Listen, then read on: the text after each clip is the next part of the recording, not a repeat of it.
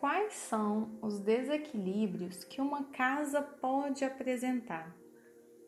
Existem diversos desequilíbrios e nós vamos começar com aqueles que vêm da Terra, os de origem telúrica. Na verdade, o que vem da Terra são fatores de risco que existem ali. São coisas naturais que acontecem, mas que quando a energia, a vibração energética daquele fator está em desequilíbrio, é que ele gera um desequilíbrio no ambiente. Ele por si só não é um desequilíbrio. E quais são esses fatores que podem existir na Terra? São as falhas geológicas, os veios d'água, os lençóis freáticos, as cavernas subterrâneas, talvez no terreno da sua casa foi um cemitério há muitos anos atrás. Então, é, talvez passe um rio subterrâneo ali e você não sabe, talvez passe um esgoto, um esgoto da cidade, por exemplo. Talvez exista uma cisterna. Então, tudo isso são fatores que vêm da terra que podem existir no terreno e que quando a vibração dele não está harmônica, ele gera um desequilíbrio na casa. E assim também é com os desequilíbrios vindos da do cosmos, das energias cósmicas.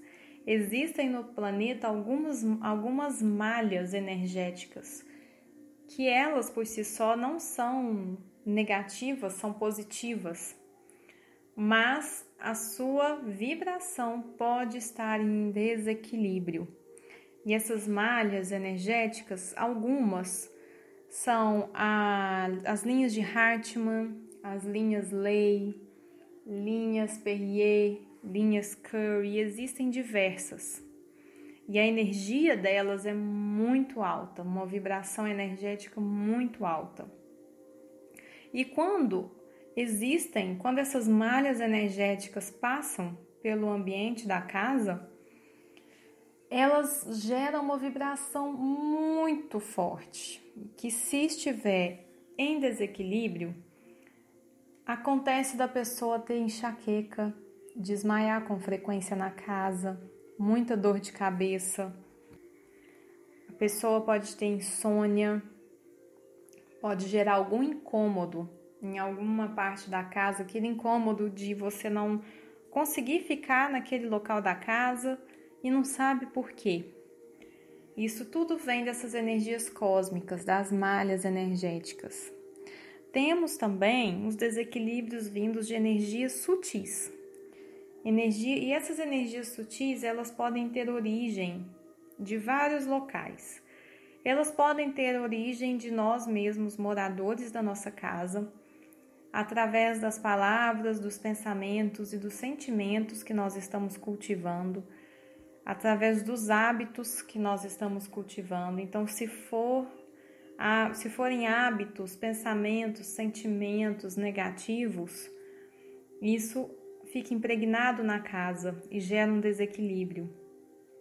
Pode vir também de pessoas que já passaram pela casa e tem algum pensamento é, negativo direcionado para casa. Pensamentos ah, e sentimentos como a inveja, o olho gordo, talvez é, seja até inconsciente nessas pessoas, talvez seja consciente. Tem também as energias espirituais, né, que podem estar presentes no ambiente, talvez um morador que já passou pela casa que você mora, que já faleceu, mas que ainda esteja pegado a esse ambiente. Eu falo isso porque eu já vivi isso, de morar numa casa que um morador faleceu, mas continuou muito apegado à casa. E isso gera diversos transtornos que, que quando a gente identifica, fica mais fácil de curar essa situação.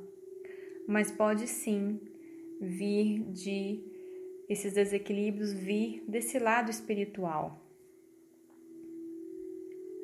Então, são diversos desequilíbrios, diversas fontes de desequilíbrios, né? Que, que alguns é possível a gente prestar atenção e descobrir se tem na casa ou não, a começar por uma, um exame profundo de nós mesmos, da nossa vida, de como tá, como estão os nossos hábitos, o nosso estilo de vida, quem a gente recebe, o que, que a gente fala, o que, que a gente pensa.